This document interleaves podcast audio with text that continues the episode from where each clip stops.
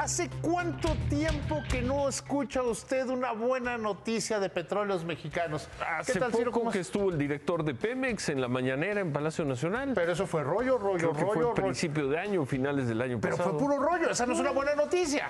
Eso es politiquería. Eh, diría el clásico. Diría el clásico. Sí. Y además también puede decir, no me importa, porque yo tengo otra opinión.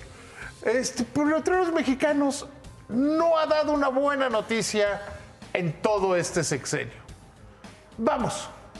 Hoy la agencia Moody's, la agencia calificadora de valores Moody's, le rebaja otra vez la calificación, la pone en B1. Los siguientes son bonos chatarra, son bonos altamente especulativos, es decir, ya no inviertan si no ¿Y a quieren quién, perder a quién su le dinero. preocupa eso? Pues le debería preocupar, punto número uno, Pregunta. a la dirección de Pemex. No a quién le debería, a quién le en importa. este sexenio Pemex ha perdido ante Moody's cuatro escalones. Caída, caída, caída y ya queda el precipicio. Están como si nada. Pues por eso van a la mañanera y dicen que todo está muy bien y que son felices, felices. Petróleos Mexicanos ha sido un total fracaso. Porque la otra mala noticia es lo que está pasando con, en Cadereyta.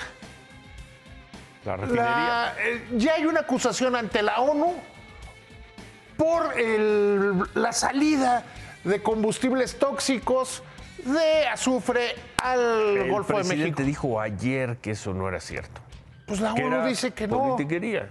Y hay, fíjate, hay seis plantas de azufre en Nuevo León. ¿Cuántas crees que funcionan? Dos. O sea, so- están hechas para que eso no suceda. Pero no es politiquería. Y los inversionistas internacionales que dicen petróleos mexicanos no está pudiendo servir en sus compromisos financieros.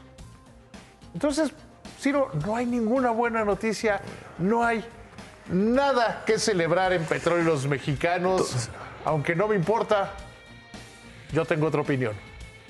Como es viernes, ya déjala ahí. No, ir- pero fíjate que sí quiero mandar un mensaje eh, en lugar de remate. A ver. Pero Acércame la cámara, por favor. Miguel Ballín, ojalá que pronto te recuperes. Él es el director de la FAC y en un asalto quedó lastimado. Uy, uy, uy. Pronta, pronta recuperación.